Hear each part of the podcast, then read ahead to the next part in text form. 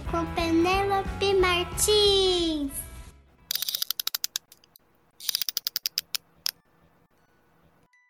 Olá! Aqui quem fala é Penélope Martins. Sou eu quem conta histórias para vocês no podcast Toda Hora Tem História. E nós estamos encerrando a primeira temporada do podcast. Mas não vamos deixar vocês sozinhos. Hoje, quem conversa com a gente é o autor Manuel Filho. Eu perguntei algumas coisas para o Manuel a respeito da trajetória dele enquanto escritor e leitor. E também fiz questão de perguntar sobre a relação do Manuel Filho com a vila de Paranapiacaba, que aparece em um dos seus romances. Vamos escutar a entrevista? Oi, P. Em primeiro lugar, eu queria dizer que é uma alegria estar conversando com você e muito obrigado pelo convite. Fiquei muito feliz. O leitor Manuel é ele que meio define o escritor Manuel. Porque quando você me pergunta o que, que o leitor é, tem a ver com o escritor, eu me, eu me vejo como um leitor do mundo. Né? Eu, eu acho que eu leio tudo, tudo permite uma leitura. A leitura das pessoas, a leitura de uma obra de arte, a leitura de um livro, a leitura de uma atividade, de você observar as pessoas fazendo alguma coisa. Então, todo esse processo de leitura do mundo faz com que é, você estimule sua imaginação para você poder inventar suas histórias e se tornar um escritor. Leitura de livros, claro, também é fundamental, é muito importante. E eu adoro ler. Eu leio é, não só porque também é o meu, meu material de trabalho, conversar com outros leitores, ver outras histórias, porque quando você lê um livro muito bom, de verdade, ele fica morando dentro de você, você fica com aquela ideia, pensando muito nele. E eu gosto muito de ser instigado, de descobrir boas leituras, para que eu possa crescer como pessoa, como escritor e criar obras que eu sei lá, quem sabe alguém venha gostar delas também, né? Então isso é muito bacana, você aprender com outras pessoas um ofício e começar a seguir seus próprios caminhos. Eu também já escrevi em alguma história minha que, eu, que os livros, né, eles carregam, são as redes sociais que, que nos seguem. Por quê? porque a gente está lendo histórias de outras pessoas que escreveram as suas preocupações num dado momento, o que, que elas estavam comendo, o que, que elas estavam fazendo, e tudo isso está reproduzido nos livros.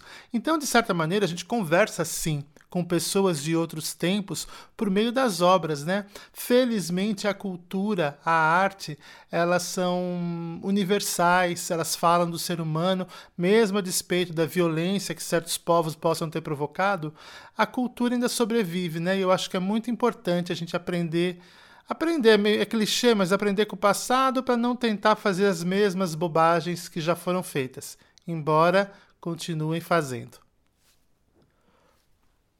Eu acho que a gente pode pensar na questão do medo, no ato de criar alguma coisa, também como uma insegurança. Porque você pode ficar inseguro durante um projeto que você está fazendo, uma história. Você pode se perguntar se aquele caminho é o melhor caminho para aquele personagem, se o que vai acontecendo ao longo da criação, as coisas que vão influenciando nessa história, elas estão te tirando do prumo que você criou, se é bom você sair desse prumo, se não é. Então, eu acho que é muito confuso. Eu mesmo não me critico ao longo do processo de criação. Eu vou deixando ele fluir, todo tipo de interferência é bem-vinda. Então, eu não tenho medo é, durante a escrita. Você tem algumas inseguranças. Às vezes, um projeto muito bacana pode ser interrompido, por exemplo, por uma pandemia. Né? Ninguém espera que uma pandemia vá atrapalhar um projeto de vida, como o projeto de vida de tantas pessoas. Né?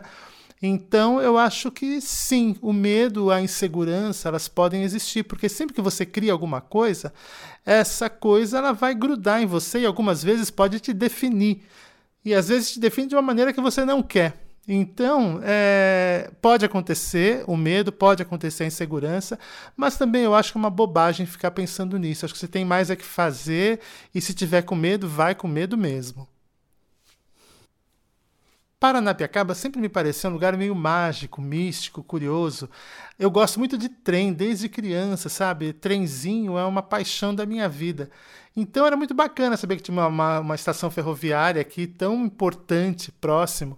E a primeira vez que eu fui lá foi muito bacana. Eu comecei lá por causa da música, fui assistir amigos meus fazendo shows e eu acabei indo para lá como escritor, né? Um dia eu resolvi que eu ia contar uma história que se passasse em Paranapiacaba e eu escrevi A Menina que Perdeu o Trem, que saiu pela editora Besouro Box, uma editora gaúcha.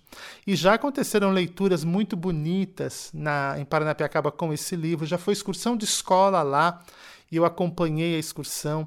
Então, sempre que eu vou em Paranapiacaba, é um encantamento renovado. Eu acho que é um lugar muito especial. Tem muito fantasma lá ainda, eu acho que tem muita história que as pessoas podem contar a respeito dos fantasmas. E eu, é eu gosto muito de escrever sobre temas históricos porque eu nunca deixo de aprender. Mesmo depois que o livro foi publicado, eu continuo aprendendo sobre as origens da ferrovia.